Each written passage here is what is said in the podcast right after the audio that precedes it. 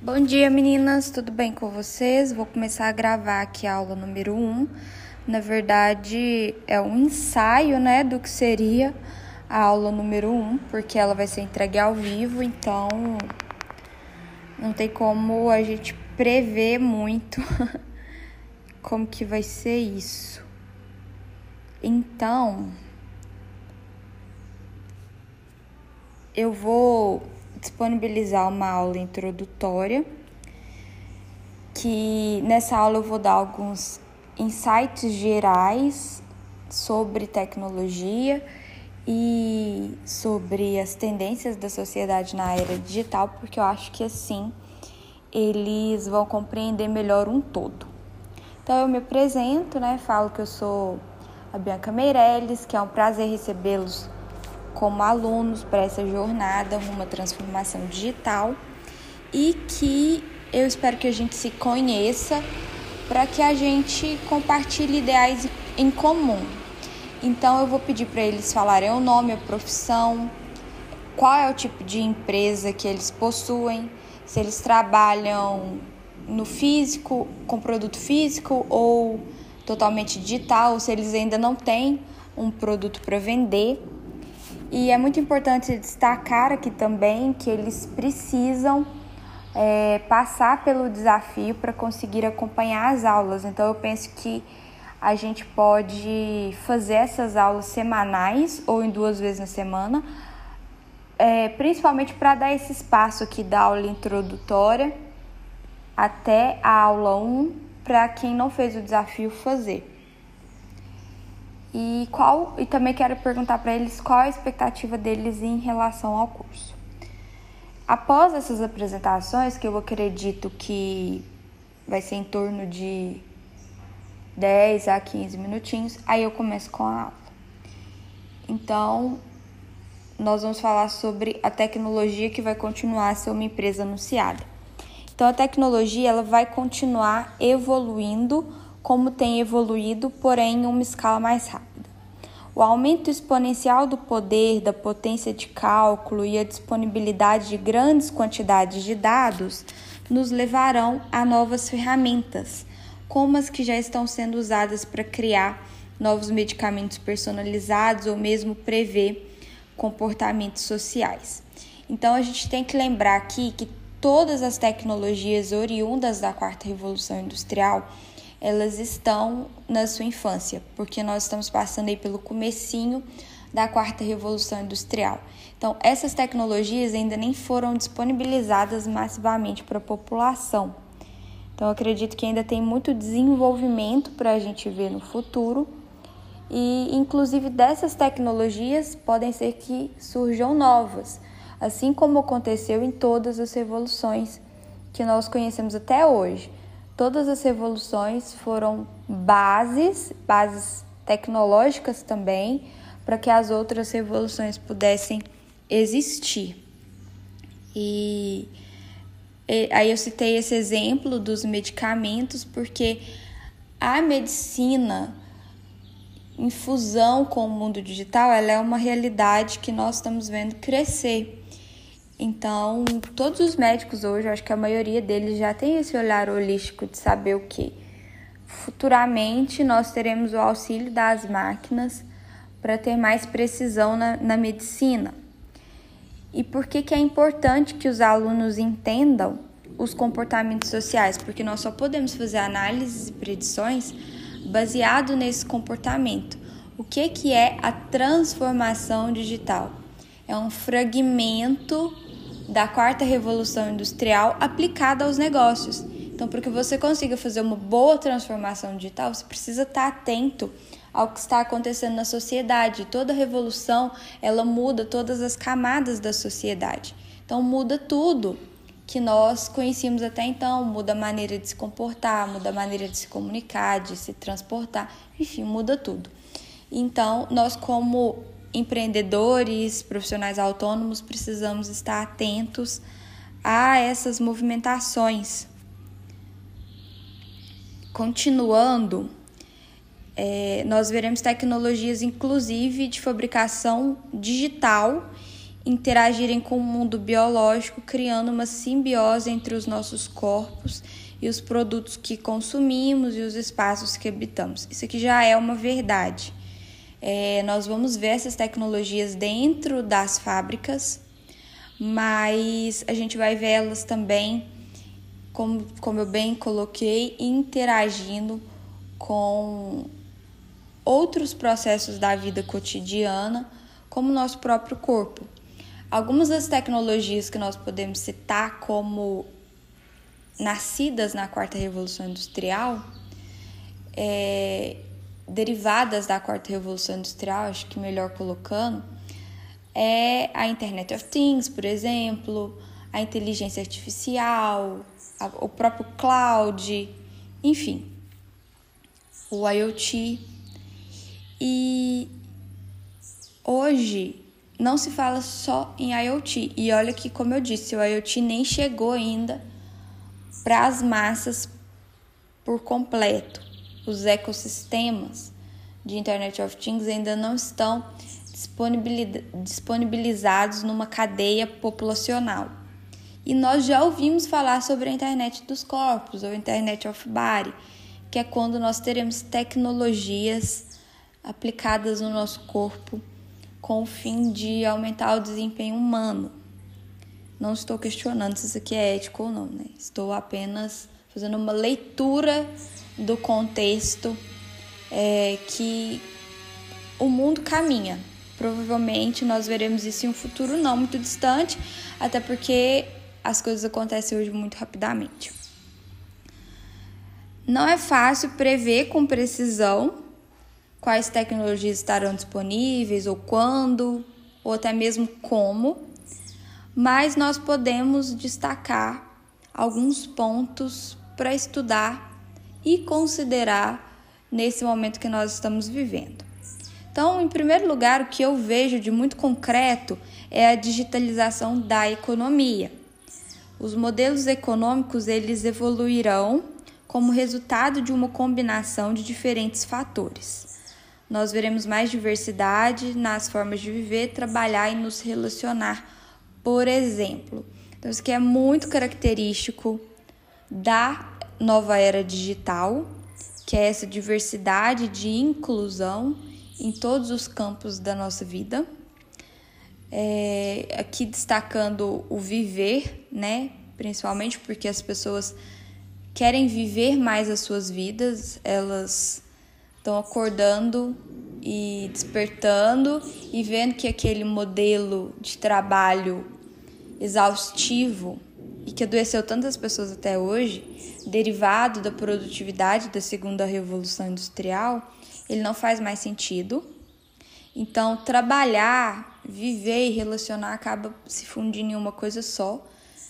Então, as pessoas querem trabalhar, serem terem um emprego satisfatório, mas elas também querem viver e elas também querem ter relacionamentos saudáveis e inclusos. Nós já acompanhamos essa tendência em países escandinavos, por exemplo, países mais desenvolvidos. A gente costuma ver essa evolução na diversidade de uma forma muito concreta e funciona ali é, em todas essas camadas do Estado e com certeza vai ser um comportamento adotado pelos outros países em desenvolvimento também por se tratar de uma tendência global. Segundo ponto, aumento da eficiência e produtividade, que vai diminuir os custos de serviços como comunicação, transporte, logística, comércio, além de produtos de consumo e indústrias. Toda a revolução ela permite, a partir das novas tecnologias, com que essa eficiência e produtividade ela se torne clara. Porém, nós nunca tivemos é, um avanço tão grande quanto hoje, principalmente porque nós vemos comunicação gratuita, logística e comércio, comércio acho que gratuito também, e transporte e logística a um, a um custo muito reduzido. Então, assim, Antigamente não existia essa comunicação massiva grátis. E hoje nós sabemos que nós podemos fazer literalmente qualquer coisa com a informação que nós temos nas mãos, nós podemos nos comunicar de graça com qualquer pessoa em qualquer lugar do mundo. O transporte, eu ainda não vi uma empresa que tivesse um modelo de negócio que proporcionasse transporte coletivo gratuito. Pode ser, aí quem quiser aceitar o desafio. Mas o transporte hoje é muito confortável a um preço muito reduzido. Há um exemplo do, do modelo de negócios da Uber, que apesar de não ser gratuito, como eu mencionei, é muito acessível.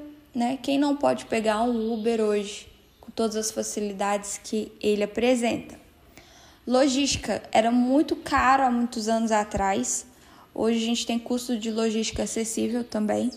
E o comércio a gente também pode dizer que é feito de uma forma gratuita, porque existem pessoas que investem zero em produtos, por exemplo, as pessoas que trabalham com infoprodutos, elas não têm nada de investimento inicial, elas podem ali pegar o seu celular ou o seu computador, trabalhar pela internet sem ter investido nada e multiplicarem a sua renda de uma forma, às vezes até exponencial, fazendo, como eu sempre digo, 10 vezes mais com 10 vezes menos. Então, nós temos comércio a um preço gratuito, zero também. Isso era impossível sequer de se pensar em outras décadas. Outro ponto é o aumento constante da participação e centralidade dos cidadãos em suas múltiplas funções, consumidores, pacientes, usuários, trabalhadores e etc. Com o advento da internet, a informação passou a estar na mão das pessoas. E isso faz com que os cidadãos se tornem empoderados. Então, por exemplo, ao mesmo tempo que nós somos empreendedores, nós também somos clientes. Ao mesmo tempo que nós usamos a nossa voz para nos comunicar na internet criando conteúdo, por exemplo, nós também usamos a nossa voz para opinar sobre um determinado produto que nós adquirimos de um outro fornecedor, de uma outra empresa.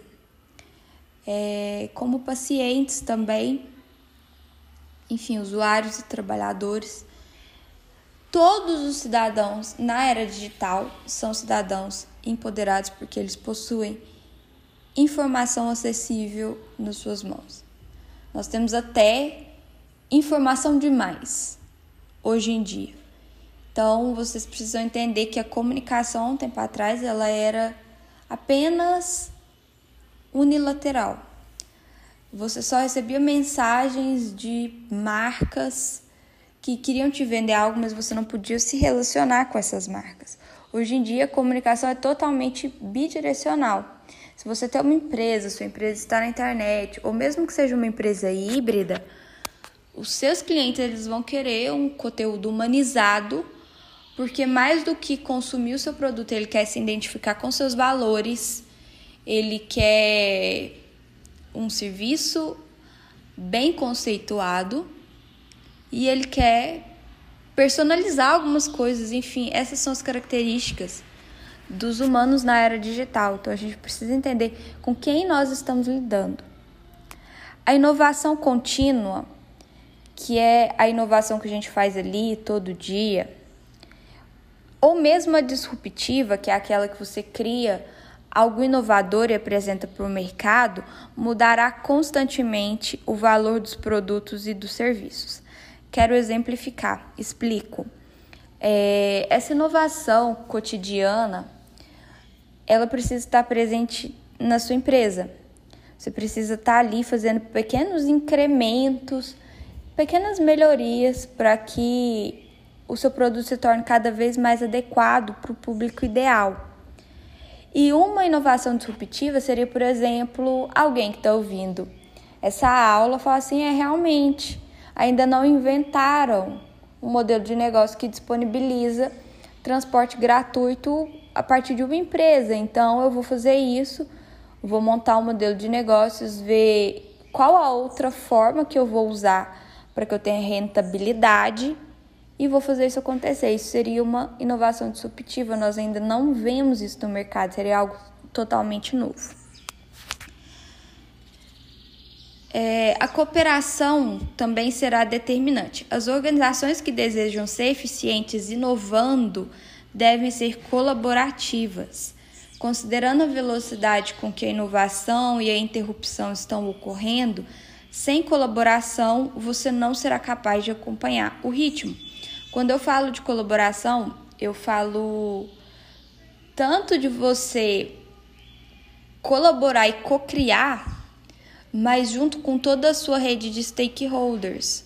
O que é o capitalismo de stakeholders?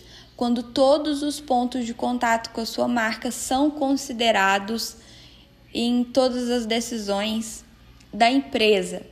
Então, quem são os pontos de contato com a marca? É, os fornecedores, os clientes, os colaboradores, enfim, todas as pessoas que têm algum contato direto com você.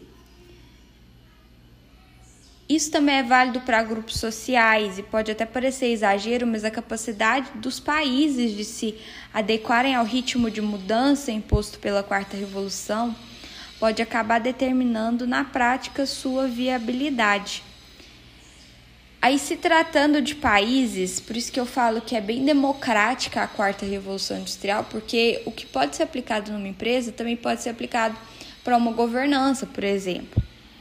Se um país não for capaz de administrar em um mundo de mudanças disruptivas, não será capaz de sobreviver de forma digna, é, oferecendo boa educação, empregos sustentáveis, gratificantes, serviços que facilitem o bem-estar e, acima de tudo, a proteção dos mais fracos. Um aspecto determinante é se serão capazes de submeter suas estruturas a níveis de transparência e eficiência que lhes permitam manter alguma vantagem competitiva. Então, em todos os níveis nós veremos essa mudança no comportamento das pessoas. Como eu disse, é algo que envolve o mundo em geral. Saber fazer política na quarta revolução industrial também é importante. Os atuais sistemas políticos e de tomada de decisão na gestão pública são um legado da revolução industrial. O processo é criado para ser linear e mecanicista seguindo um modelo top-down, de cima para baixo, ou seja, quem tem o poder é quem está no topo. E quem está embaixo simplesmente recebe ordens e obedece calado. Isso não é uma realidade mais. Com os novos paradigmas e o ritmo com que tudo está acontecendo, os legisladores, os reguladores enfrentam um desafio sem precedentes. A quarta revolução industrial é, portanto, um desafio à capacidade da sociedade de legislar e governar a si mesma. Os cidadãos se envolverão cada vez mais no governo. O que, que nós podemos considerar? Se os cidadãos se envolverão cada vez mais com a política governamental, logo se envolverão cada vez mais com as marcas com as quais se relacionam. é, seja expressando opiniões, coordenando esforços e até mesmo poupando a supervisão da administração, ou seja, eles fazem o papel de supervisionar, de ver se está tudo correto, de administrar de certa forma o que é de propriedade pública, o que é um bem de todos e, ao mesmo tempo, o sistema público aumentará o seu controle sobre a população, utilizando sistemas de vigilância generalizada e controlando a infraestrutura digital. Isso é, muito, é um tópico muito polêmico que eu não vou abordar aqui, mas é, isso vai acontecer. Principalmente com a implementação das smart cities, nós veremos esse estado onde o governo ele tem mais acesso à sua liberdade. A governança ágil exige que os reguladores se adaptem continuamente a um ambiente em mudança. E só há uma maneira de fazer isso, tendo mecanismos eficientes e rápidos de colaboração com as empresas e a sociedade civil. Quero também destacar o desafio de preservar a igualdade a desigualdade é a principal preocupação social associada à quarta revolução industrial. Nós falamos disso lá no desafio. quando eu apresento para vocês os Objetivos de Desenvolvimento Sustentável da ONU, uma das premissas é acabar com a desigualdade social.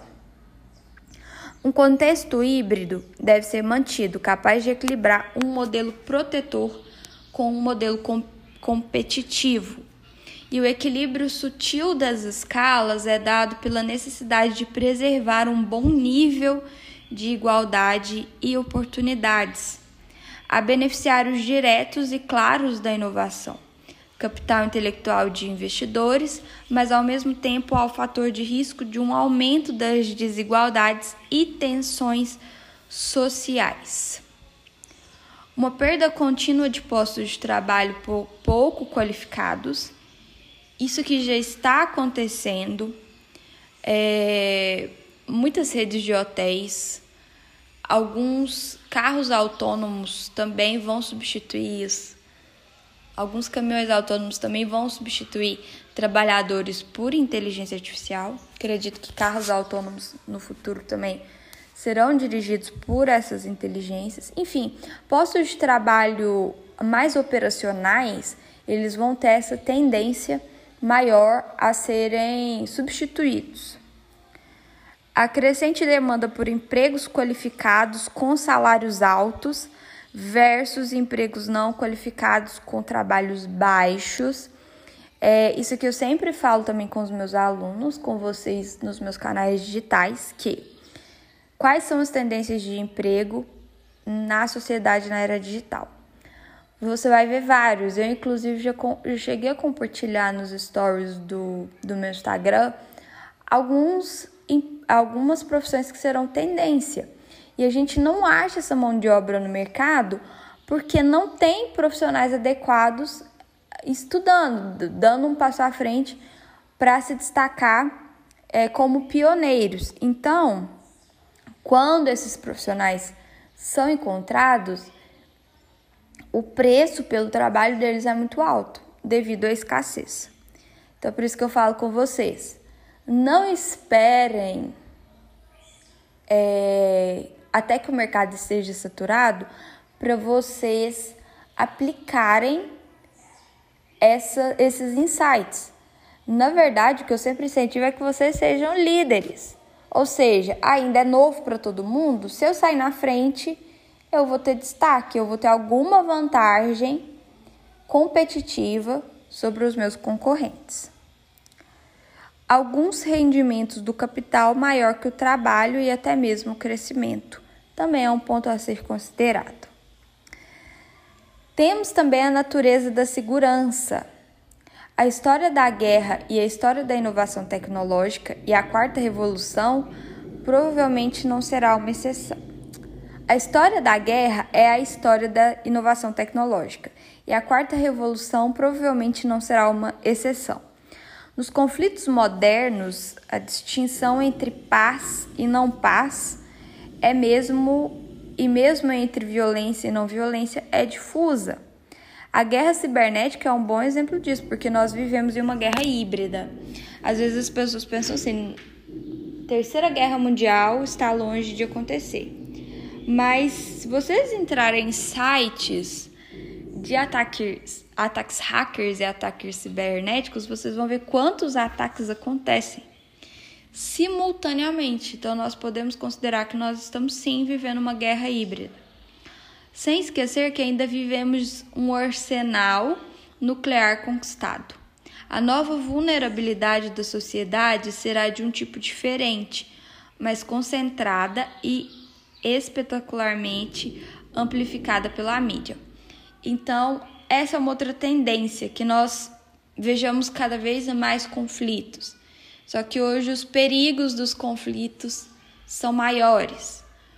Porque são ataques, por exemplo, gente, se, se a gente considerar uma guerra nuclear, a gente considera a hipótese de extinguir uma parcela aí da população, então é complicado. E Outro destaque é exatamente esse: a amplificação da mídia. Então, tudo que nós vemos na mídia hoje é muito sensacionalista. Isso também é uma tendência, isso também é um comportamento na era digital. A mídia sendo extremamente exagerada em suas notificações. Que eu não estou sendo tendenciosa para falar de um grupo de pessoas, tá, gente? São estudos comprovados do que provavelmente nós veremos nos anos subsequentes que eu estou passando para vocês. As características essenciais do ser humano também serão valorizadas. Então, como que a quarta revolução impactará a nossa identidade? Alguns aspectos que podem ser afetados são a noção de privacidade e o sentimento de propriedade.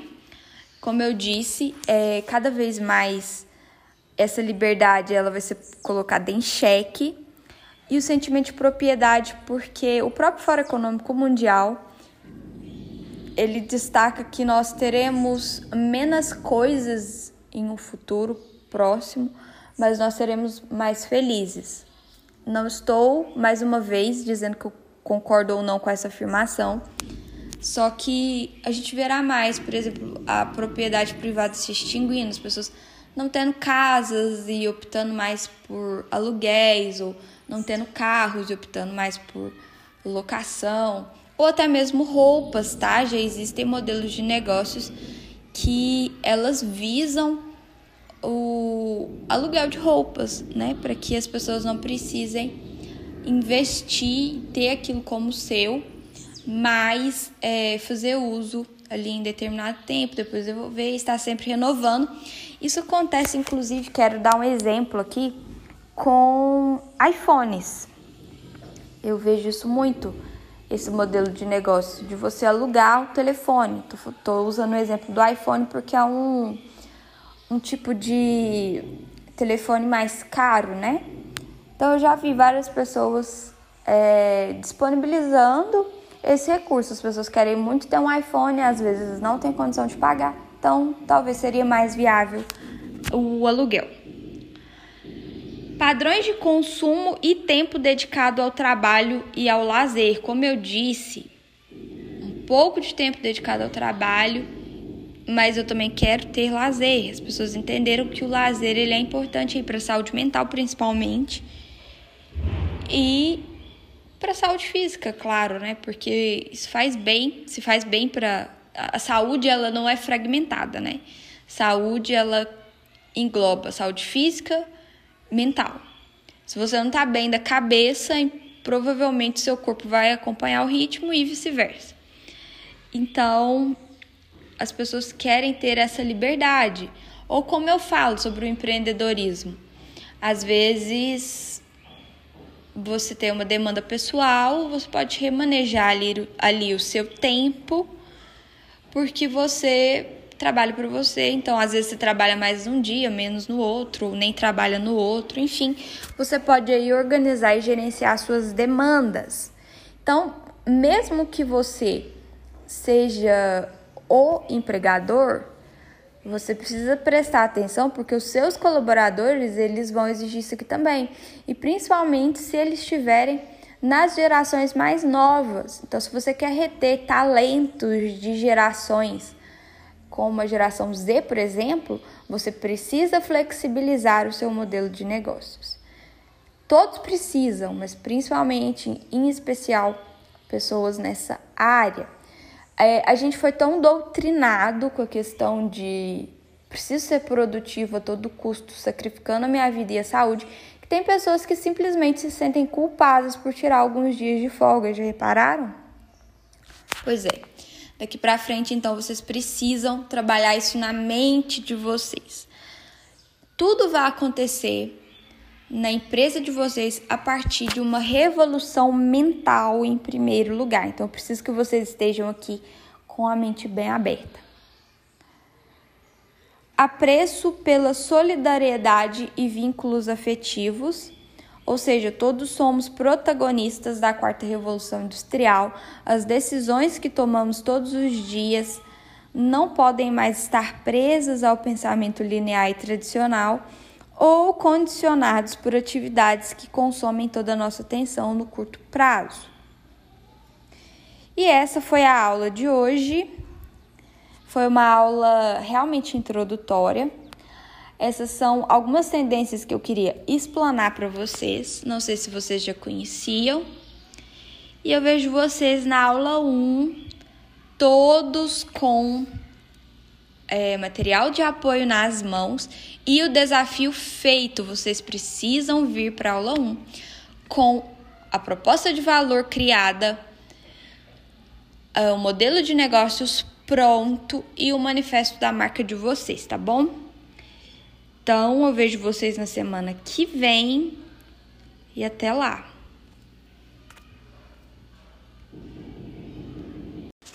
Olá, tudo bem com vocês, pessoal? Espero que sim. Estamos chegando na aula número 2 da nossa mentoria e hoje nós abordaremos o segundo pilar da transformação digital que nós estamos usando de acordo com a metodologia aí que eu fiz para simplificar para vocês e vocês para que vocês consigam introduzir a transformação digital nas suas respectivas empresas aí no no negócio onde vocês atuam. Então, hoje nós falaremos de um pilar super importante que é são os clientes e da experiência deles quando eles entram em contato com a marca de vocês. Então, em primeiro lugar, eu disponibilizei para vocês no material de apoio o mapa da empatia do cliente. E aí eu vou aplicar para vocês, é, eu vou passar para vocês como vocês aplicam na prática o mapa da empatia do cliente.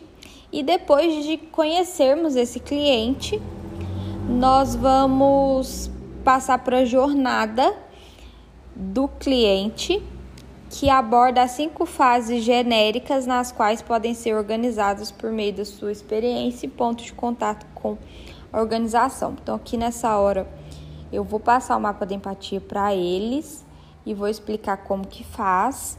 E depois eu passo para as cinco fases do Custom Journey, que é a jornada do cliente.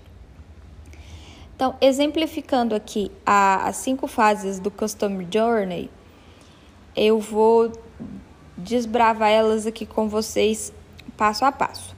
Então, a primeira fase seria o objetivo, seria a descoberta, e o objetivo nessa fase é que os visitantes e usuários descubram a empresa e assim se impactem como clientes potenciais com a imagem da marca e da organização. Então, é bem aquela lógica, né, de quem não é visto, não é lembrado. Então vocês precisam não só atrair esses clientes, mas que vocês consigam gerar toda a atenção deles para vocês. Então eu vejo muitas empresas caindo nesse engano aqui. Elas investem em marketing, investem em ações para atrair o cliente, mas depois elas têm um mau atendimento ou não resolve problemas, enfim, uma série de fatores que podem contribuir para que é, essa fase seja perdida.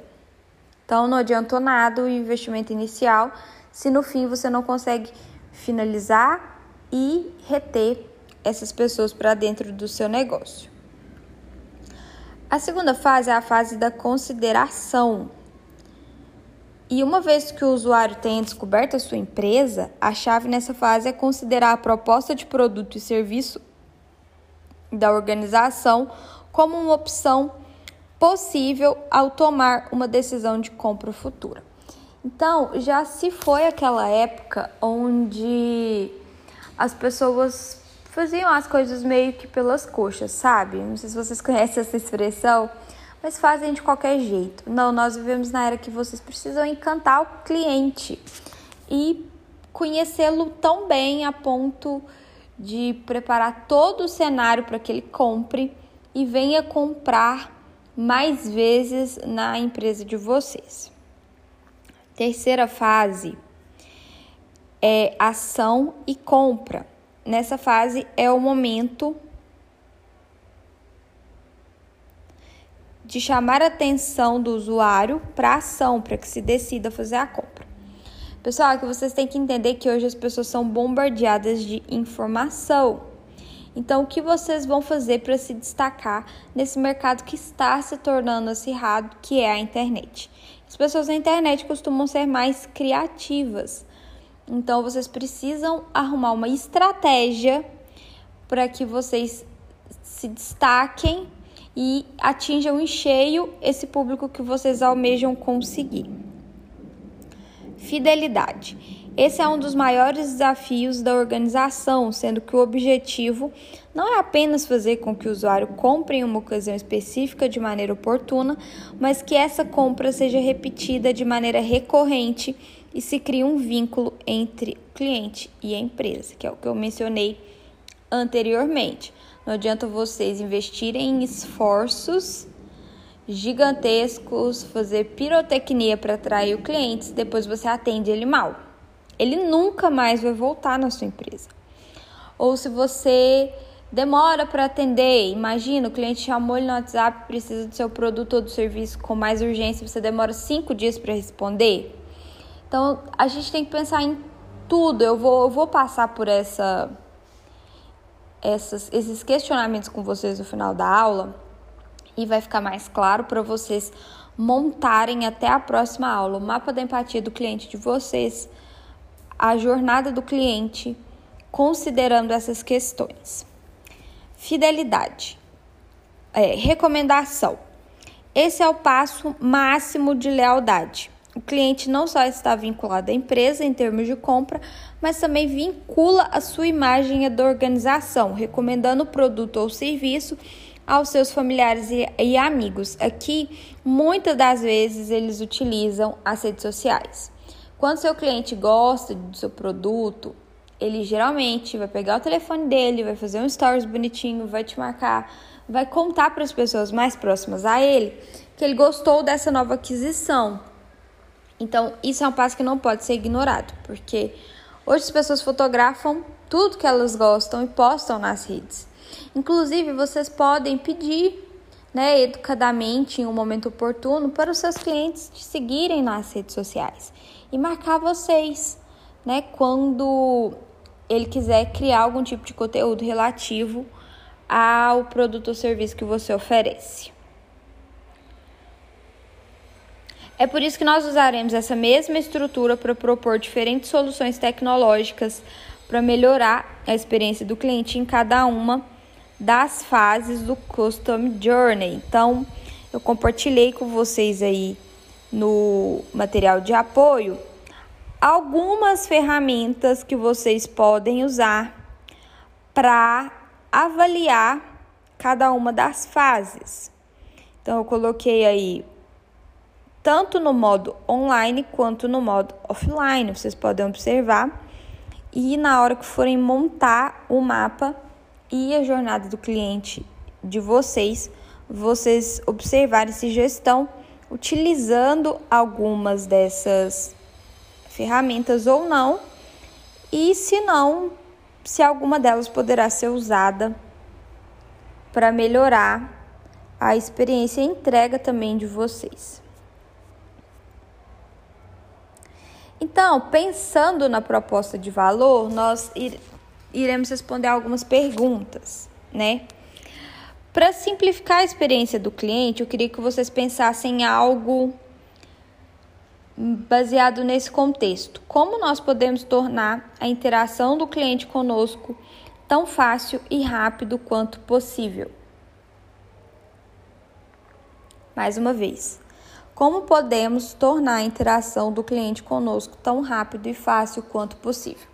Eu não sei se vocês assistiram uma live que eu fiz com a loja Puro Charme Oficial, onde eu falava que não precisa fazer muita coisa. Às vezes o básico bem feito funciona, dependendo aí do grau de maturidade da sua empresa.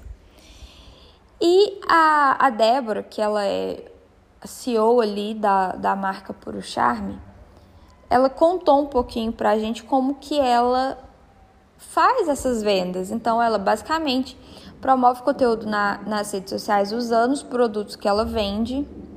As pessoas, com um clique, chamam ela no WhatsApp, efetuam a compra, ela envia e fechou. Então, assim, tem como ser mais rápido e confortável do que isso? chamar a pessoa no WhatsApp, resolver ali rápido. Não tem, né? Então, esses são pontos que vocês têm que considerar. Às vezes vocês podem não usar nenhuma dessas ferramentas que eu mencionei acima, se não fizer sentido para vocês, mas vocês têm que desembolar o negócio, como nós falamos aqui em Minas Gerais.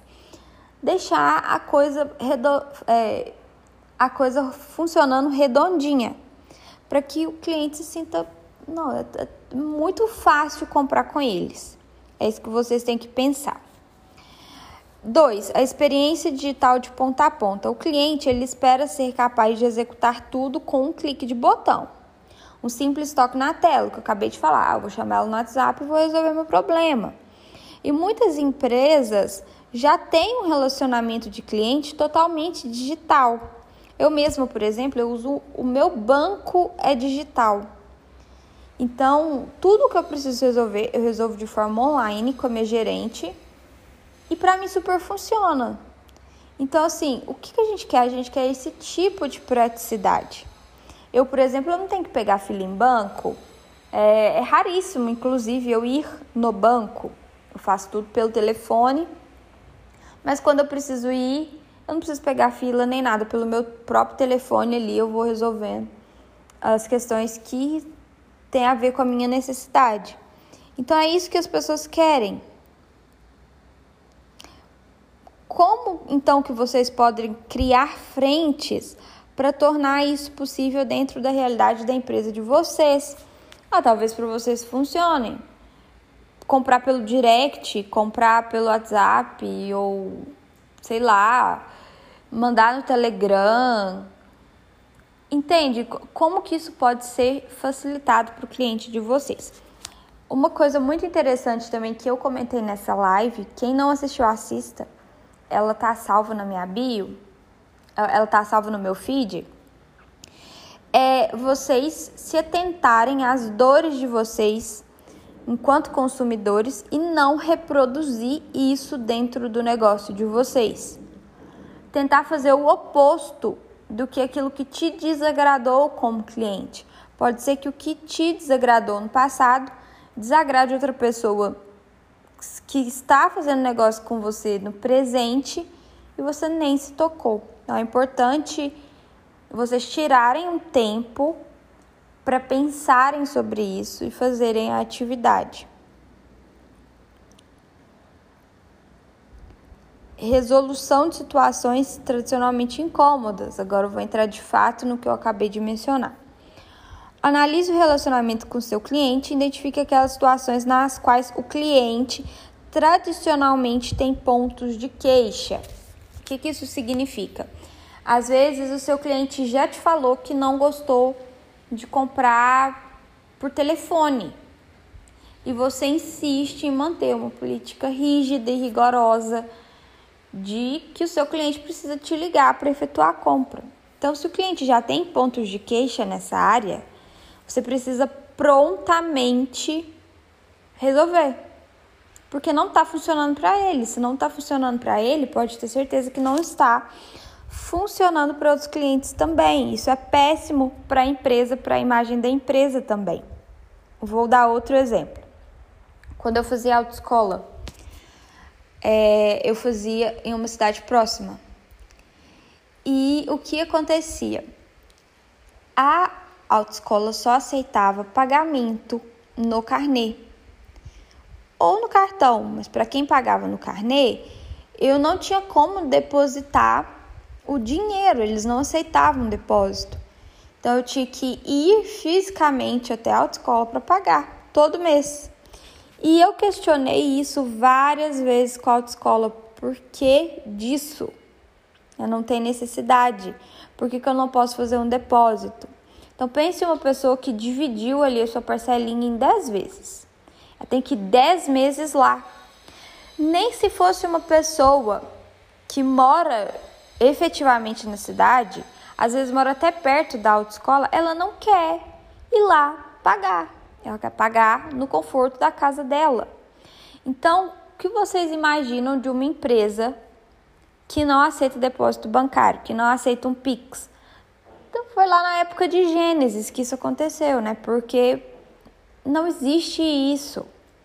Outro exemplo, porque eu, eu sou o tipo de cliente que é, reclama quando não gosta de determinada, determinado atendimento. Eu uso óculos porque eu tenho miopia. Daí eu pensei em talvez usar uma lente. A minha cidade é uma cidade do interior, aqui não tem autoescola também não tem ótica. Então eu tenho que ir na cidade mais próxima para comprar. Só que em vez de eu bater perna na cidade inteira, eu resolvi fazer um orçamento e ver as fotos pelo WhatsApp. Daí eu já decidi em qual ótica eu queria comprar. Já ia direto na ótica com o modelo escolhido, só pagava e pegava o óculos e fim da história. Sendo assim, eu liguei para uma ótica e essa ótica me respondeu que não passava orçamento pelo telefone, nem fotos dos produtos, que se eu quisesse esse tipo de atendimento eu teria que ir fisicamente até a loja. Resumo da obra. Na segunda, eles já me atenderam, me passaram todo o orçamento pelo telefone, já me mandaram o que eu precisava, já vi outras opções de óculos, já mandei para eles ali a recomendação do, do grau da lente, caso eu optasse pela lente mesmo. E era só passar e pegar e pagar. Então, olha a diferença. Mesmo se essa primeira fosse mais barata, eu jamais iria lá para fazer esse orçamento, porque é uma coisa terrível. E eu falei com eles, falei, olha, uma sugestão, assim, uma crítica construtiva, né? da parte de quem é o consumidor e o cliente. Não existe isso. Todas as óticas me passaram orçamento, me passaram fotos de outros modelos de óculos. Mas as pessoas se recusam a mudar as políticas internas. Aí elas ficam com essas políticas engessadas, burocráticas, e os clientes não querem nem saber. Então, isso tem que ser uma coisa muito real na cabeça de vocês. Vocês precisam ter, igual eu falei na aula passada, uma mente muito aberta para entender que o mundo mudou, as pessoas mudou, a forma de consumo mudou. E a geração atuante hoje é, é, é diferente da geração atuante no passado. Então, assim, vocês precisam flexibilizar a empresa de vocês. E aqui, tratando especificamente da experiência do cliente, vocês precisam fazer mudanças estruturais, porque eu sei que em alguma coisa isso vai pegar. Outra coisa, humanizar o contato com o seu cliente, criar uma linguagem própria. Por exemplo, se você conversa com a geração Z, o seu tom de voz, a sua linguagem é diferente de uma pessoa que tem um público da terceira idade. Então vocês precisam fazer esses ajustes. Então eu quero que vocês anotem tudo que está errado, como que vocês atendem o cliente de vocês, se coloquem no lugar do cliente, pega a dor, pega os pontos de queixa, montem a, o mapa da empatia, montem a jornada do cliente, considerem as tecnologias disponíveis. Ah, não, dá para fazer o básico bem feito, faça o básico bem feito, não tem desculpa aqui. Se você quiser usar ferramentas, se faz sentido para você, ok, mas se não, não vai ser por causa disso que você vai deixar de aplicar a, é, a jornada de uma forma realista dentro da organização. Quarto, enriquecimento da oferta e da experiência do cliente. O cliente da era digital já espera ser encantado. Sendo assim, como podemos oferecer novos produtos e serviços relacionados? Sim, o cliente da era digital ele é informatizado, ele é ele espera ser encantado, ele é exigente, ele é imediatista. Então, ele, ele já quer o mimo, ele já quer o cupom de desconto, entendem? Por exemplo, eu, quando vou fazer compras online, eu, eu sei que a maioria das lojas dão um cupom de desconto da primeira compra. E aí, quando eu entro num site que não me oferece cupom na primeira compra, eu acho estranho. Porque eu já estou condicionada a ter cupom na primeira compra. E eu quero cupom na primeira compra. Entende? Então, Esse é o público da, da era digital. Ele já espera por isso. Se o seu cliente da geração chega para você e fala assim: Eu quero personalizar isso. Por exemplo, eu queria um cordão com um manuscrito com a letra X. Então eu fui atrás de uma empresa que pudesse personalizar isso para mim. Então a moça pegou a, a, o manuscrito ali com a letra que eu queria e fez do meu jeito. Então isso é a hiperpersonalização. É isso que o, que o cliente da era digital espera. O que eu posso oferecer? Ah, eu posso oferecer um modelo é, convencional, mas eu consigo personalizar também? Ah, vou fazer só personalizado. Como que vai ser isso? Vocês precisam pensar, ter ideias, gerar essas ideias para que vocês encontrem um caminho de fazer isso acontecer. Personalização, acabei de mencionar o exemplo nos perguntar como podemos personalizar nossa proposta de valor para o cliente tanto quanto possível utilizando as tecnologias digitais. Então, eu, eu já mencionei em alguma aula também sobre várias empresas que hoje personalizam produtos. Por exemplo, a Nike tem uma linha lá que você pode personalizar o seu tênis. Isso é muito interessante porque cada um tem um gosto específico. Então, você poder ali colocar da cor que você quer é uma proposta interessante. Ou você ter produtos mais diversificados. Por exemplo, aquele tênis que ficou bem famoso aqui no Brasil, chama Vert. É um tênis de couro e tal. Eu até vi várias influencers fora do Brasil usando também. Eu não sei se você consegue fazer ele personalizado, mas ele tem uma gama altíssima. Ele tem, tem ele de várias cores. Então não deixa tão engessado, é, a pessoa tem só uma opção ou outra. E ela tem que decidir por aquilo, mas ela não quer, entende? Ela quer uma coisa mais com a cara dela. Então vocês precisam pensar nisso também. E o máximo de valor econômico. As tecnologias digitais também podem contribuir para uma oferta que proporcione o melhor valor econômico para o cliente. Como nós podemos otimizar o consumo ou a redução do custo, melhorando a eficiência operacional?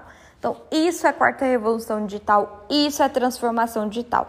Como eu posso oferecer o melhor para o meu cliente e que ele possa pagar o, o menor valor, valor mais acessível para que isso chegue até ele? Gente, isso é muito importante.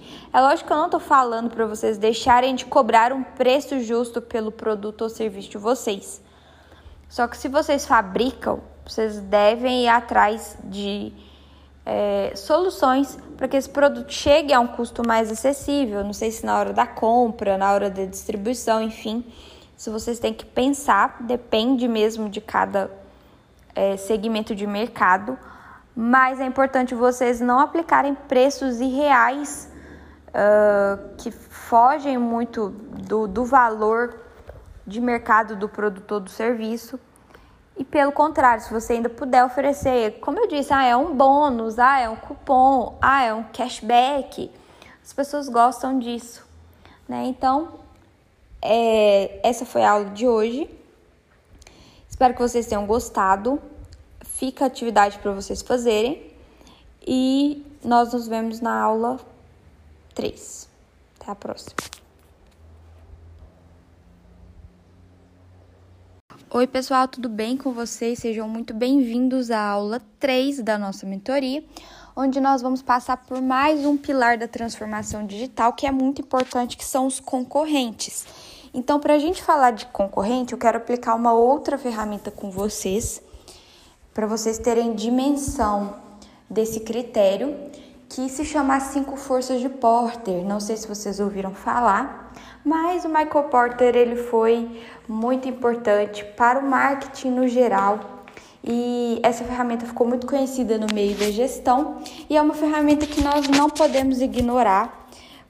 E é muito interessante observar como que ela se consolidou e validou e, e foi validada mesmo diante de uma revolução tão grande. Então, eu adaptei as cinco forças de Potter para a transformação digital e é sobre isso que eu quero falar com vocês hoje.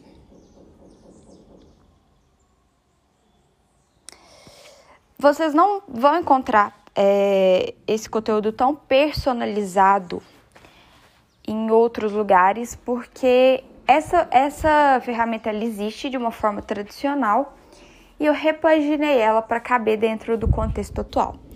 Então, nessa sessão, nós vamos analisar como a internet e as novas tecnologias mudaram as regras do jogo e o que nós devemos considerar para criar o nosso próprio modelo na era digital. Então, eu estou deixando aí no material de apoio a ferramenta para vocês baixarem, para vocês terem de auxílio, e também vou compartilhar a tela aqui com vocês para vocês me acompanharem. Então, no primeiro quadrante, que é a rivalidade entre os concorrentes, nós temos que considerar que o desenvolvimento de diferenças entre os nossos produtos e o da concorrência, é, eles devem servir para evitar cair numa disputa de preço, uma estratégia que a longo prazo acabaria afetando a rentabilidade de ambas as empresas. Por muito tempo nós vimos as pessoas é, disputar preço, né? Empresas rivais.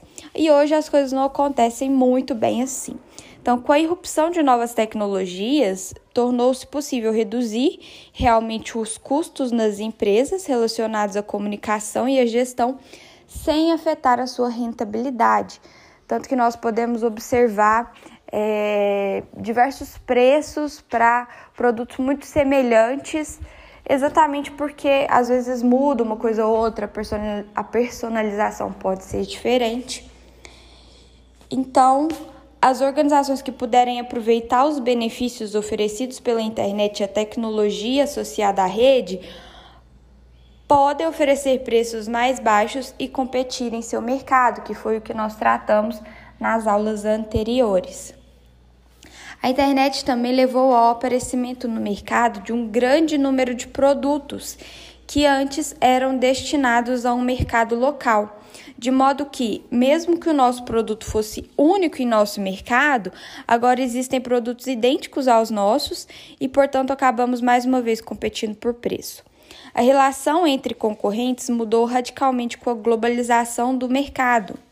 Os clusters locais que possuem características semelhantes, essa é a definição de clusters, é, especializados na produção de um determinado produto ou serviço, fazem com que a relação entre empresas e concorrentes seja colaborativa, com o objetivo que visam o desenvolvimento conjunto de tecnologias, pesquisas que aumentam a produtividade e inovação de ambas. Aqui eu quero destacar um exemplo que eu achei fantástico, que a Gucci fez uma parceria com a Balenciaga e elas lançaram uma linha ali exclusiva de marcas de luxo. Não sei se vocês conhecem essas marcas, mas provavelmente já ouviram falar. E, e deu super certo. E elas são concorrentes entre si. Então, é dessa forma que eu queria exemplificar como que mudou essa questão da collab ou da colaboração, do trabalho em conjunto na era digital. Então, às vezes, é, a sua empresa ela é deficiente em alguma área e talvez você deixe de oferecer uma experiência incrível para o seu cliente por causa dessa falha que você tem interna. Então, na era, na, na era tradicional, as pessoas ignorariam essa falha, mas jamais pensariam em ter uma participação de terceiros dentro do seu negócio. Na era digital, não. Se você tem uma falha e você pode fazer uma colaboração para oferecer uma experiência melhor, por que não fazê-la? Então, eu quero que vocês considerem isso também quando vocês forem pensar em concorrentes. Segundo tópico, ameaça de novos participantes. A maior mudança que a digitalização traz. Desculpa. A maior mudança que a digitalização traz é o desaparecimento das barreiras de entrada em quase todos os setores. À medida que essas barreiras de entrada no modelo de negócios caem, a ameaça de entrada de novos competidores no mercado é maior. Eu não sei se vocês sabem, mas há um tempo atrás era muito difícil entrar no mercado de trabalho. Só entrava quem tinha muito dinheiro, quem era realmente gigante. E a internet hoje possibilitou com que qualquer pessoa pudesse ter é, o seu lugar ao sol como empreendedor, utilizando os canais digitais e ao mesmo tempo competindo com as empresas gigantes. Eu mencionei a live que eu fiz com a loja Puro Charme Oficial e se vocês não viram, eu reforço mais uma vez, peço para que vocês vejam. Eu vou deixar o link disponível aqui porque ela é muito importante, sendo contada uma história de empreendedorismo do ponto de vista de uma empreendedora pequena. E lá a gente falava exatamente isso. Às vezes, um empreendedor pequeno que trabalha de casa, que às vezes nem tem estoque, ele compete de igual para igual com empresas gigantescas do mercado. E a digitalização ela tem destruído os elos das cadeias de valor, transferindo o campo de jogo do mundo físico para o um mundo digital, onde os novos participantes são capazes de se mover sem a camisa de força e os custos de manter o mundo físico.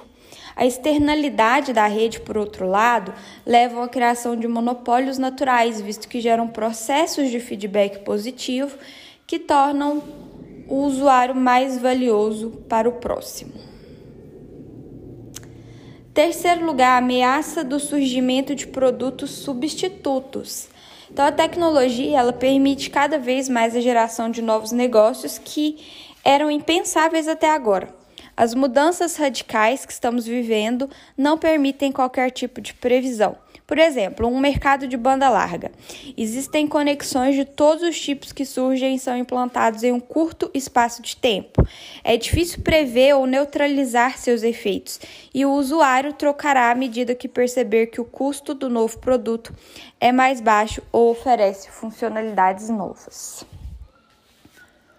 4 o poder de barganha dos compradores. Então, os consumidores têm poder graças à internet, como nós já havíamos tratado antes. Possui informações sobre os produtos e a realidade do mercado. Então, hoje é praticamente impossível você enganar o consumidor porque ele está antenado. Ele sabe tudo que está acontecendo, se o preço está caro, se o preço está baixo, se o preço está correto. Então, isso aumenta o poder de barganha, porque proporciona rotas diretas para o cliente e elimina vínculos da distribuição de produtos. Então, isso aqui é uma característica muito forte da quarta revolução industrial, remover os intermediários.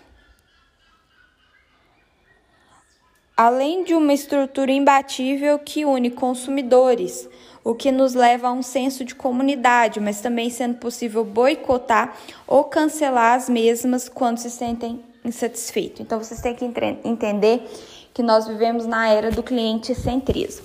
O cliente está no centro das ações da transformação digital.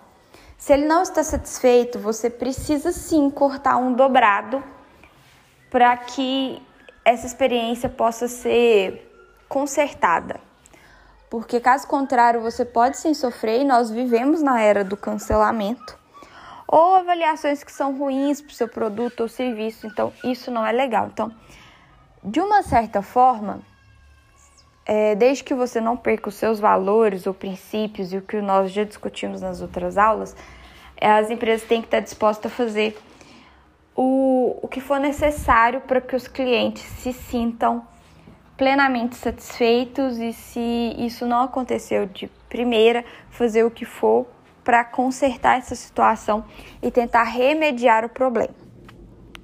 Então, o cliente ele tem sempre razão, já se dizia isso há uns anos atrás, mas não é bem assim, né? Como eu disse, nenhuma empresa deve ferir os seus valores e princípios, mas é importante vocês é, andarem a milha a mais para fazer o cliente de vocês felizes e satisfeitos.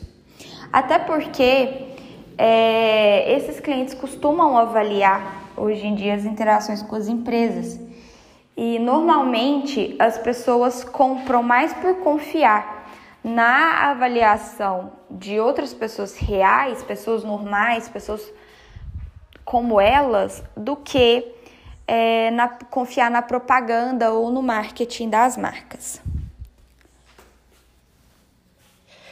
Quinto, poder de barganha dos fornecedores. A relação cliente-fornecedor também está mudando.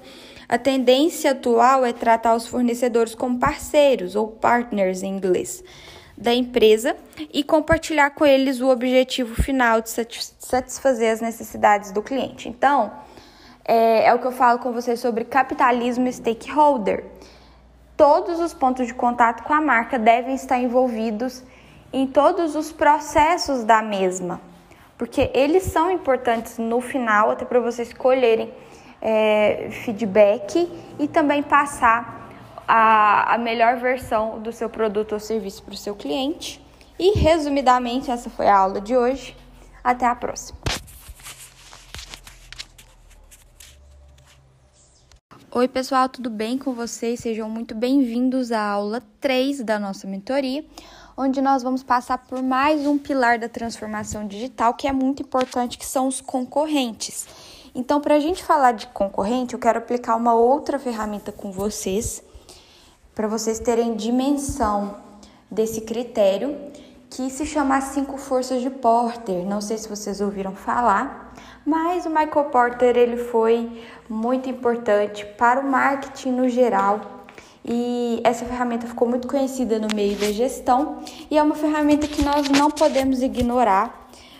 E é muito interessante observar como que ela se consolidou e validou e, e foi validada mesmo diante de uma revolução tão grande. Então, eu adaptei as cinco forças de Potter para a transformação digital e é sobre isso que eu quero falar com vocês hoje.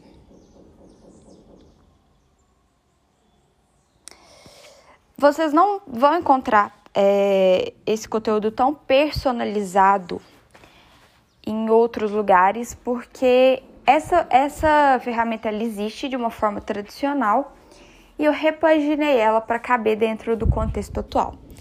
Então, nessa sessão, nós vamos analisar como a internet e as novas tecnologias mudaram as regras do jogo e o que nós devemos considerar para criar o nosso próprio modelo na era digital. Então, eu estou deixando aí no material de apoio a ferramenta para vocês baixarem, para vocês terem de auxílio e também vou compartilhar a tela aqui com vocês para vocês me acompanharem. Então, no primeiro quadrante, que é a rivalidade entre os concorrentes, nós temos que considerar que o desenvolvimento de diferenças entre os nossos produtos e o da concorrência, é, eles devem servir para evitar cair numa disputa de preço, uma estratégia que a longo prazo acabaria afetando a rentabilidade de ambas as empresas. Por muito tempo nós vimos as pessoas é, disputar preço, né? Empresas rivais. E hoje as coisas não acontecem muito bem assim. Então, com a irrupção de novas tecnologias, tornou-se possível reduzir realmente os custos nas empresas relacionados à comunicação e à gestão sem afetar a sua rentabilidade. Tanto que nós podemos observar é, diversos preços para produtos muito semelhantes exatamente porque às vezes muda uma coisa ou outra, a personalização pode ser diferente. Então, as organizações que puderem aproveitar os benefícios oferecidos pela internet e a tecnologia associada à rede podem oferecer preços mais baixos e competir em seu mercado, que foi o que nós tratamos nas aulas anteriores. A internet também levou ao aparecimento no mercado de um grande número de produtos que antes eram destinados a um mercado local. De modo que, mesmo que o nosso produto fosse único em nosso mercado, agora existem produtos idênticos aos nossos e, portanto, acabamos mais uma vez competindo por preço. A relação entre concorrentes mudou radicalmente com a globalização do mercado. Os clusters locais que possuem características semelhantes, essa é a definição de clusters, é, especializados na produção de um determinado produto ou serviço, fazem com que a relação entre empresas e concorrentes seja colaborativa, com o objetivo que visam o desenvolvimento conjunto de tecnologias, pesquisas que aumentam a produtividade e inovação de ambas. Aqui eu quero destacar um exemplo que eu achei fantástico, que a Gucci fez uma parceria com a Balenciaga e elas lançaram uma linha ali exclusiva de marcas de luxo. Não sei se vocês conhecem essas marcas, mas provavelmente já ouviram falar. E, deu super certo. E elas são concorrentes entre si. Então, é dessa forma que eu queria exemplificar como que mudou essa questão da collab ou da colaboração, do trabalho em conjunto na era digital. Então, às vezes, é, a sua empresa ela é deficiente em alguma área e talvez você deixe de oferecer uma experiência incrível para o seu cliente por causa dessa falha que você tem interna. Então, na era, na, na era tradicional, as pessoas ignorariam essa falha, mas jamais pensariam em ter uma participação de terceiros dentro do seu negócio. Na era digital, não. Se você tem uma falha e você pode fazer uma colaboração para oferecer uma experiência melhor, por que não fazê-la? Então, eu quero que vocês considerem isso também quando vocês forem pensar em concorrentes.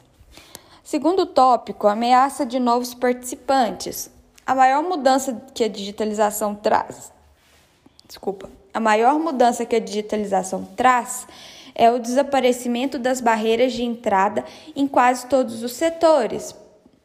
À medida que essas barreiras de entrada no modelo de negócios caem, a ameaça de entrada de novos competidores no mercado é maior. Eu não sei se vocês sabem, mas há um tempo atrás era muito difícil entrar no mercado de trabalho.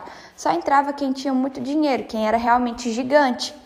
E a internet hoje possibilitou com que qualquer pessoa pudesse ter é, o seu lugar ao sol como empreendedor, utilizando os canais digitais e ao mesmo tempo competindo com as empresas gigantes. Eu mencionei a live que eu fiz com a loja Puro Charme Oficial e se vocês não viram, eu reforço mais uma vez, peço para que vocês vejam, eu vou deixar o link disponível aqui porque ela é muito importante, sendo contada uma história de empreendedorismo do ponto de vista de uma empreendedora pequena.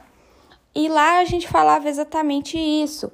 Às vezes, um empreendedor pequeno que trabalha de casa, que às vezes nem tem estoque, ele compete de igual para igual com empresas gigantescas do mercado. E a digitalização ela tem destruído os elos das cadeias de valor, transferindo o campo de jogo do mundo físico para o um mundo digital, onde os novos participantes são capazes de se mover sem a camisa de força e os custos de manter o mundo físico.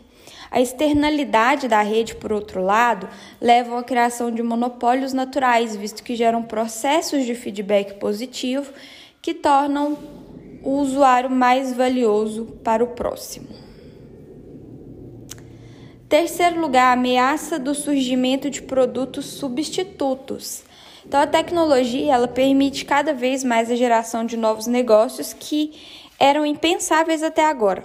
As mudanças radicais que estamos vivendo não permitem qualquer tipo de previsão. Por exemplo, um mercado de banda larga.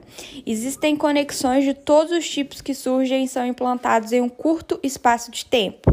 É difícil prever ou neutralizar seus efeitos, e o usuário trocará à medida que perceber que o custo do novo produto é mais baixo ou oferece funcionalidades novas. 4 o poder de barganha dos compradores. Então, os consumidores têm poder graças à internet como nós já havíamos tratado antes. Possui informações sobre os produtos e a realidade do mercado. Então, hoje é praticamente impossível você enganar o consumidor porque ele está antenado. Ele sabe tudo que está acontecendo, se o preço está caro, se o preço está baixo, se o preço está correto. Então, isso aumenta o poder de barganha, porque proporciona rotas diretas para o cliente e elimina vínculos da distribuição de produtos. Então, isso que é uma característica muito forte da quarta revolução industrial, remover os intermediários.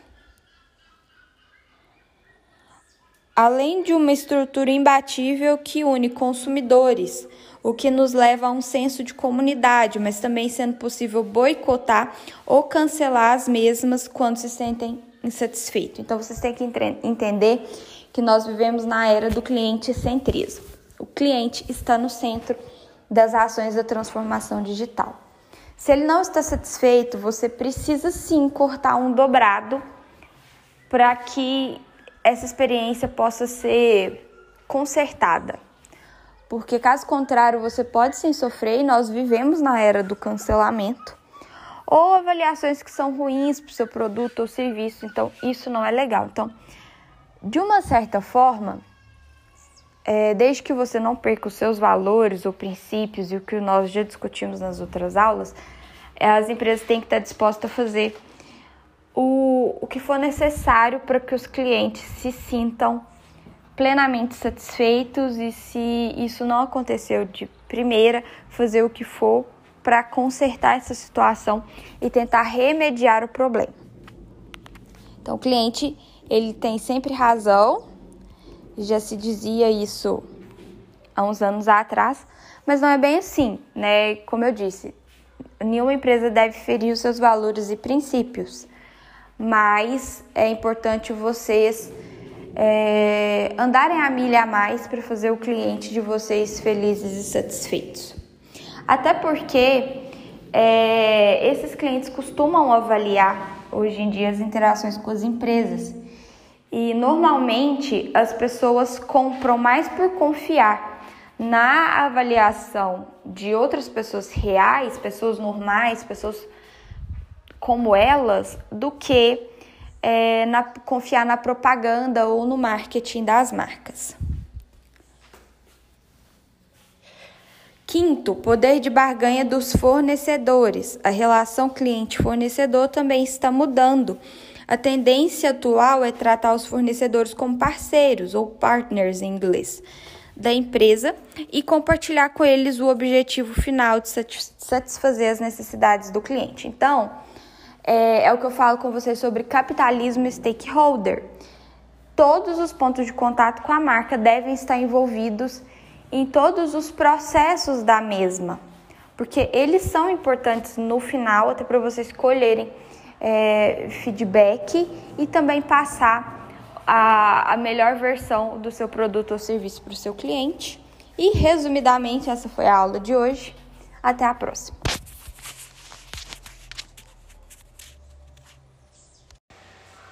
Oi, pessoal, tudo bem com vocês? Eu espero que sim. Para quem não me conhece, meu nome é Bianca Meirelles, eu sou mentora e gestora em transformação digital Estou muito feliz de abrir essa live com vocês hoje para a gente trocar uma ideia sobre os perfis digitais e o impacto deles na nossa vida. Eu sei que hoje é feriado, né? Tá todo mundo aí descansando, mas eu prometo para vocês que esse assunto é tão inovador, inclusive não acho que vocês vão encontrar um conteúdo semelhante a esse aqui no Brasil. É uma coisa inédita que eu estou trazendo para vocês mesmo, que eu organizei aqui com muito carinho. E então eu, eu garanto que cada segundo que vocês passarem aqui vai valer a pena. É, convido vocês também, enquanto o pessoal está entrando, a conhecer os canais digitais do Aplicando Gestão. Lá também tem muita coisa interessante é, a gente sempre tenta trazer valor para vocês agregado, mas um valor que vocês consigam aplicar também no cotidiano aí da sua empresa, do seu negócio, na sua vida profissional.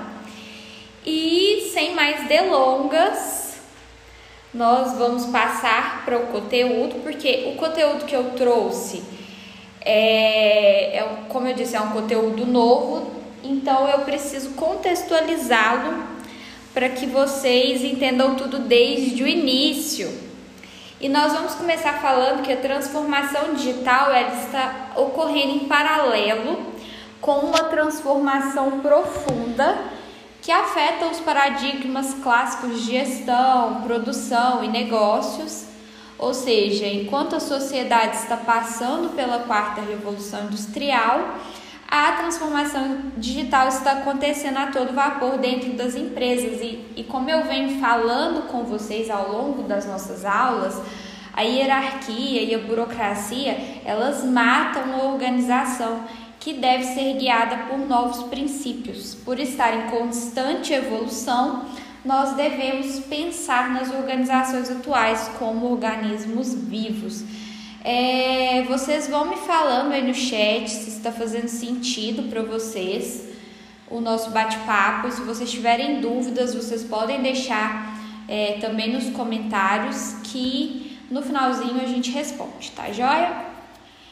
Então, existem quatro tendências que são como se elas dessem vida às organizações, né?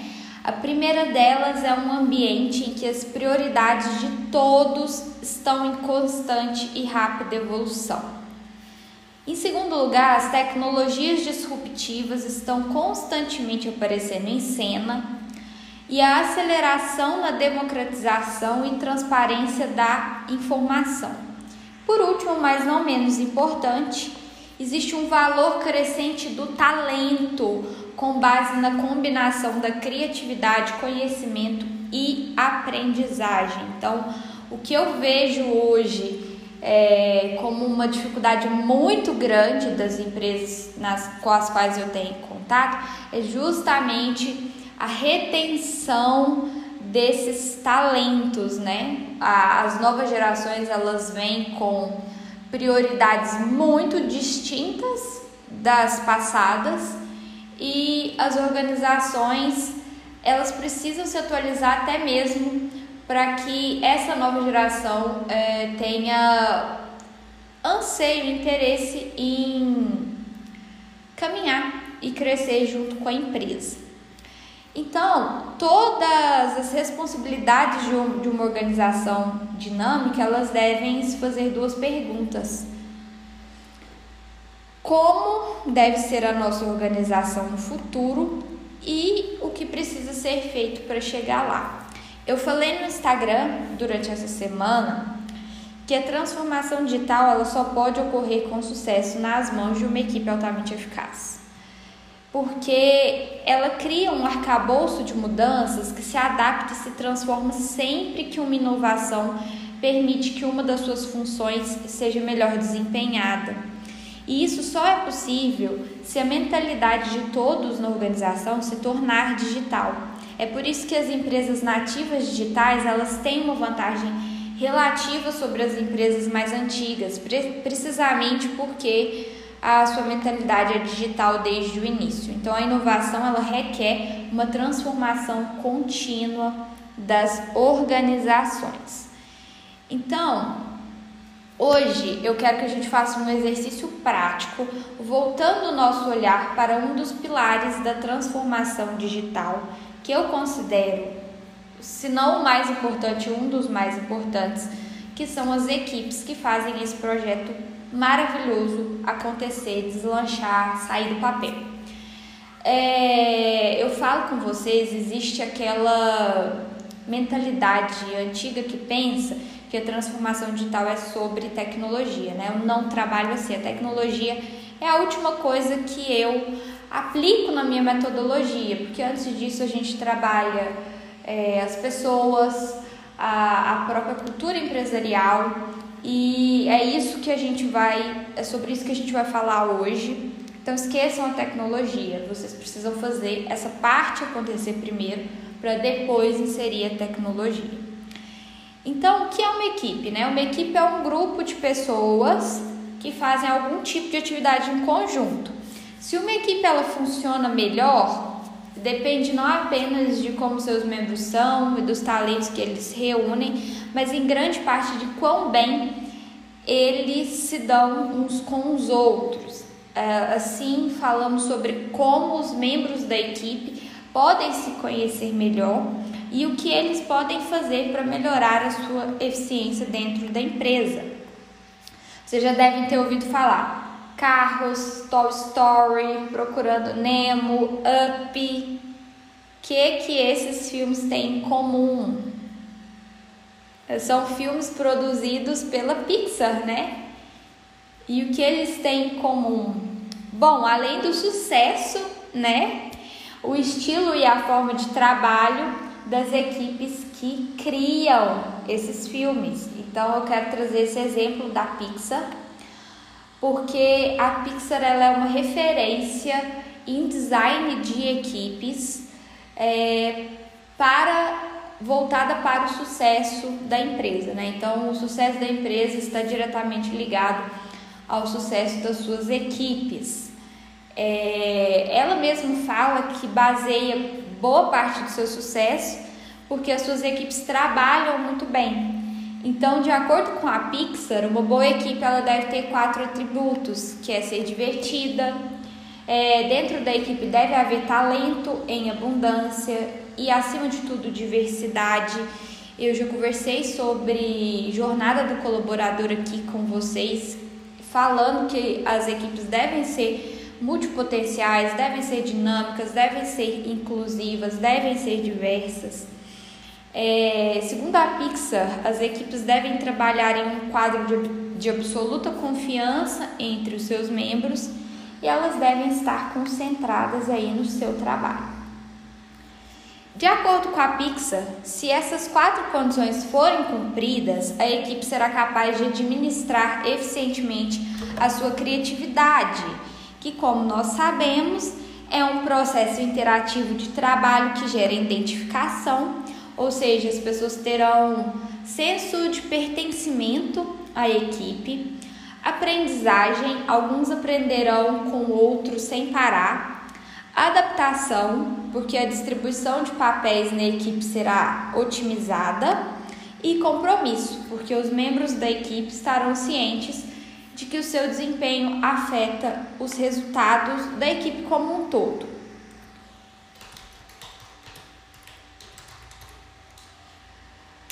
Sendo assim,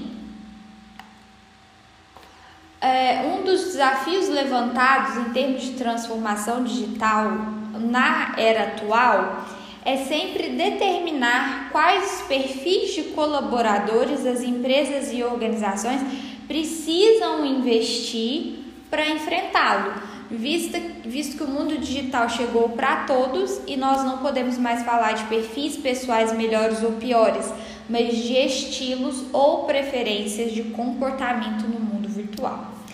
E aí eu contextualizei tudo isso aqui para inteirar vocês para apresentar um modelo de perfis digitais, que é um acrônimo, né, que a gente chama de SCAP, Social Knowledge Action e Pioneers, e esse acrônimo responde a seguinte pergunta: Como você é no mundo virtual? Ou como as pessoas são no mundo virtual? Esse modelo ele foi inspirado no modelo de perfis de preferência comportamental de Young e ele sugere que cada pessoa tem um perfil único que é a combinação de outros perfis de referência e o seu objetivo é duplo. Primeiramente, entender o seu próprio perfil e o das pessoas ao seu redor. Segundo, entender as dimensões do mundo virtual e como nós podemos aproveitá-las para a nossa própria transformação. Então, isso aqui é fundamental e crucial para quem quer é, criar equipes multipotenciais, né? Fazer aí um design de equipes eficiente. Para quem quer se comunicar melhor também com seus clientes.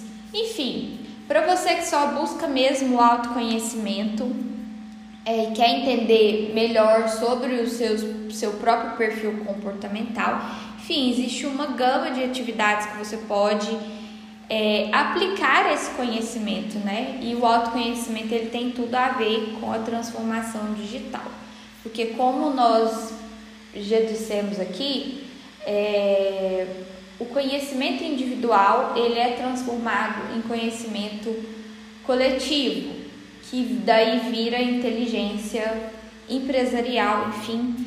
É, nós vamos falar sobre isso também é, durante as outras aulas, mas as dimensões do modelo SCAP de perfis digitais podem ser resumidas em quatro blocos, que como eu disse, o primeiro é o social ou social. Quer dizer que o mundo virtual nos proporciona um novo canal de comunicação e conexão de uma magnitude exponencial e ao alcance de todos. Então, falar sobre criação de redes sociais. Por... Corta essa parte aqui, era um, era um adendo para mim.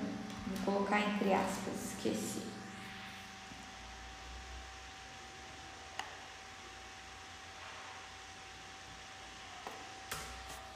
Então, esse bloco se refere às pessoas que valorizam o mundo virtual, especialmente o aspecto da comunicação e da conexão das pessoas, ou seja, elas acessam a internet como um espaço de socialização, prioritariamente.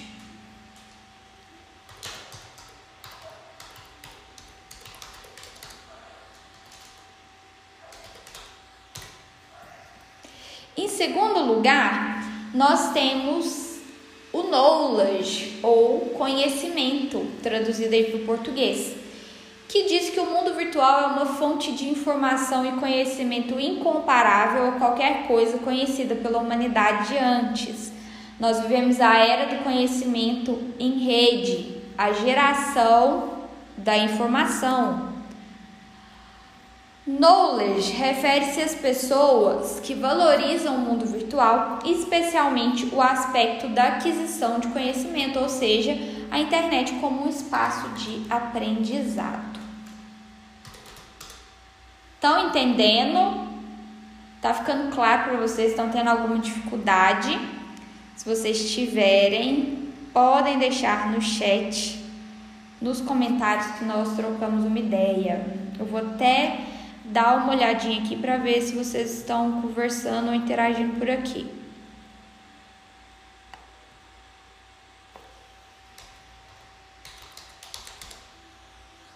Certo.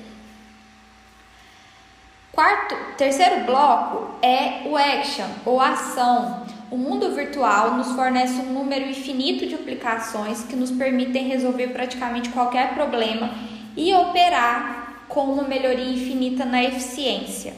Action refere-se às pessoas que valorizam o mundo virtual, especialmente o aspecto da capacidade de resolver problemas de forma eficiente, ou seja, a internet como um espaço de ação.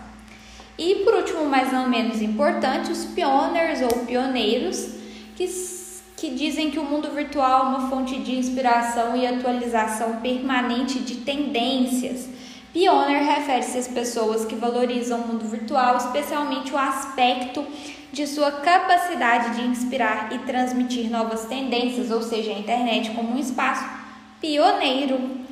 Então, o modelo de perfis digitais SCAP, ele reconhece o fato de que cada pessoa se destaca mais em alguma dessas dimensões e menos em outra, como, em outras, como tudo na vida, né? Tem gente que tem habilidades para determinadas atividades e para outras nem tanto. Mas aqui existem duas vantagens. A primeira pressupõe que, de uma forma ou de outra, todas as pessoas são válidas para a faceta de sua preferência. Ou seja, você vai desempenhar melhor. Vou anotar. Ou seja, você vai desempenhar melhor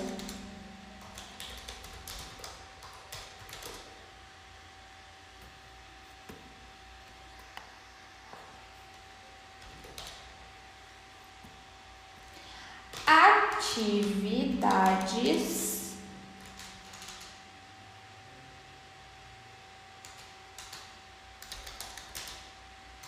para as quais você possui alguma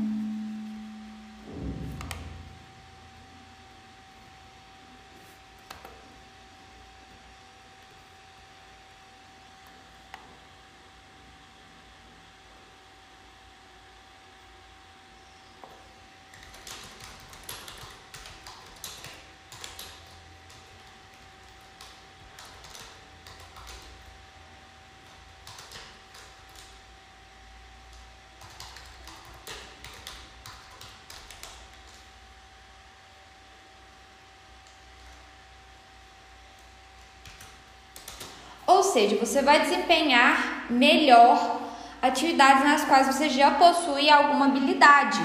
E a segunda é que permite você conhecer todas as dimensões e daí compreender a necessidade de aproveitar todas elas. Então você entende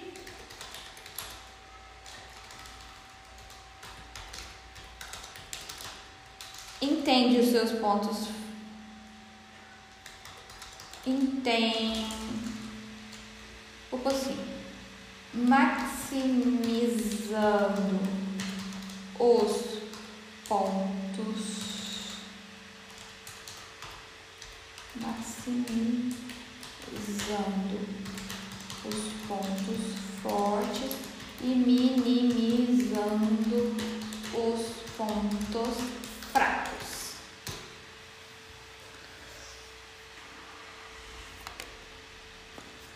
Certo. Você já pensou em como você se comporta no mundo virtual? Aí eu quero que vocês comentem aí no chat. Vou esperar um minutinho vocês comentarem. Vocês sabiam que existia um perfil virtual? Ou vocês nunca ouviram falar disso?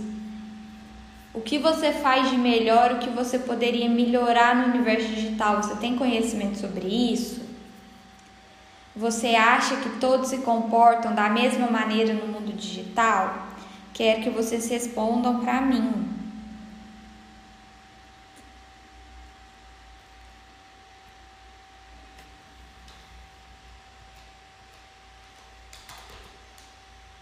Eu preparei hoje uma surpresa para vocês.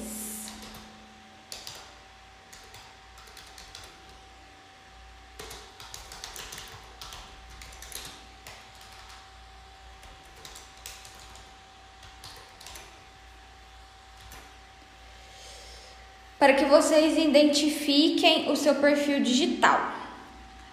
É, a identificação do perfil digital ele vale tanto para empresas que, que querem conhecer melhor sobre suas equipes, como eu disse anteriormente, para pessoas que querem entender melhor o, o seu cliente.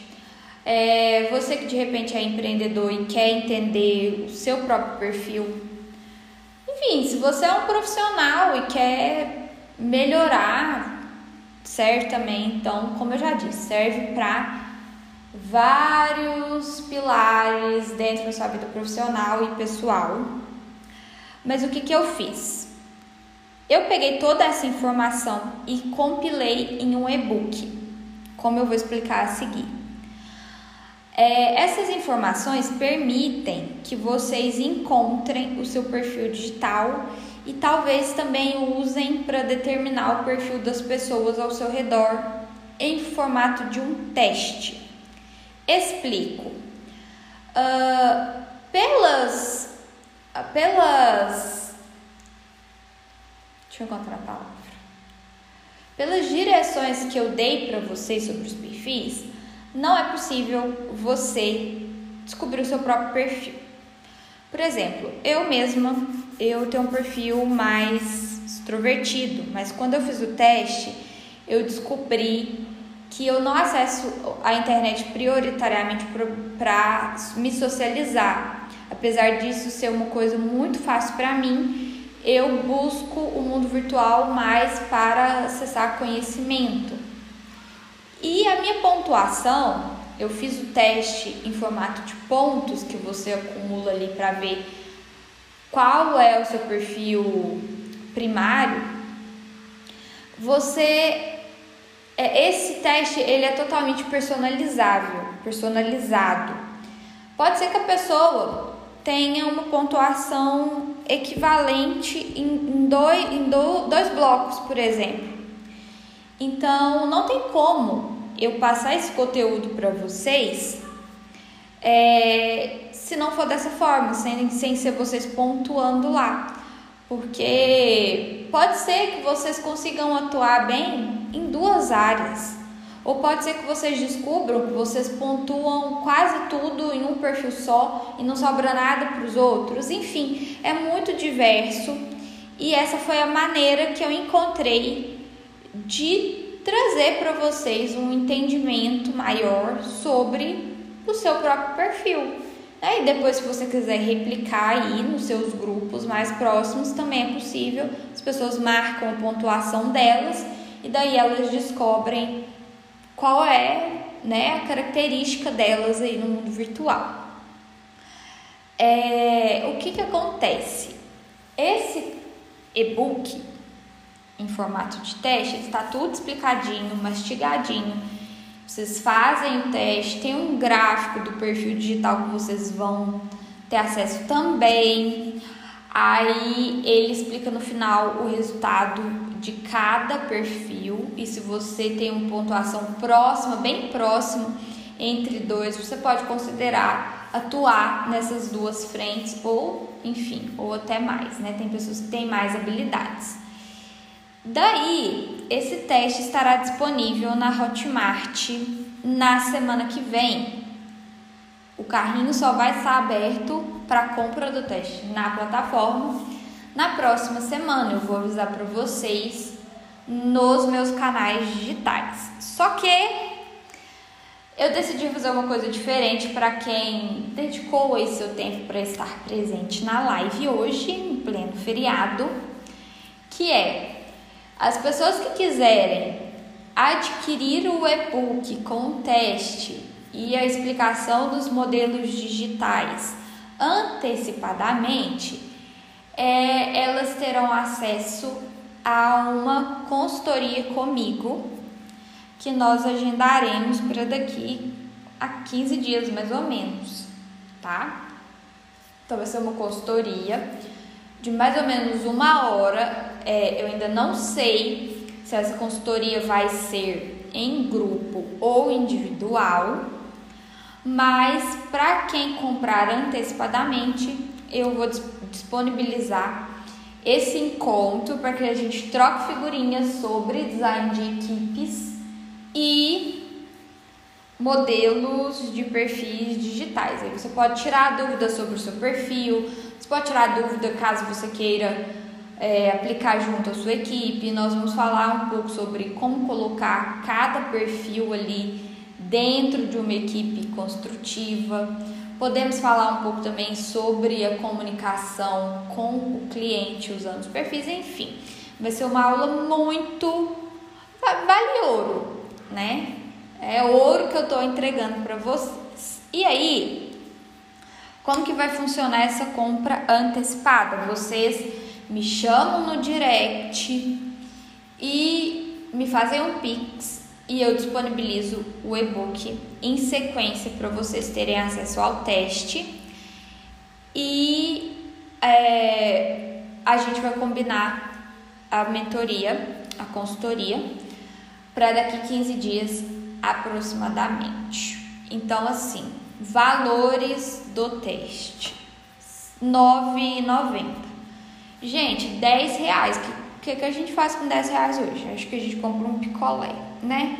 Então, pela entrega e, e pelo conteúdo que está disponível, assim, tá dado. Então, aproveitem. Se vocês querem uma consultoria, me chamem no direct, mandem um oi lá e eu vou responder todo mundo e vocês fazem o Pix e eu disponibilizo o, o e-book para vocês, tá joia? Uh, voltando aqui, quero frisar que para se adaptar a essa revolução digital, tirar proveito da oportunidade que ela representa, é preciso a gente ter clareza do que significa ser digital e isso implica em transformação tanto a nível organizacional quanto individual. O primeiro passo é esse: é olhar mais de perto como nós operamos no mundo virtual e reconhecer que nem todas as pessoas agem da mesma maneira, e daí eu tenho inteligência para lidar com cada tipo de perfil. Na verdade, como eu disse anteriormente, né, todos nós temos as nossas próprias preferências e capacidades diferencial, diferenciais e é claro que essas preferências no mundo virtual estão podem estar relacionadas com as nossas preferências comportamentais no mundo real. Não é uma regra, mas pode acontecer.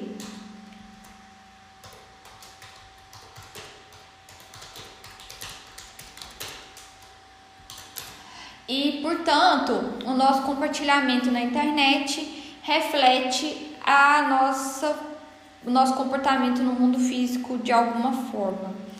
Quando nós analisamos o comportamento das pessoas no mundo virtual, é interessante descobrir como ele pode contribuir para a melhora considerável das facetas mais fracas da nossa personalidade.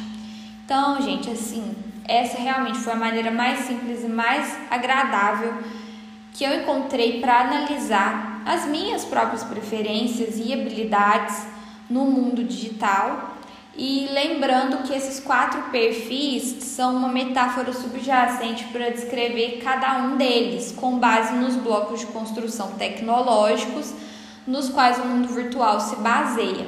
Então, nenhum perfil é melhor que qualquer outro, reforço, todos eles são complementares e necessários, da mesma forma que cada um dos elementos tecnológicos é igualmente necessário para construir o um mundo digital. O que, que é interessante para vocês?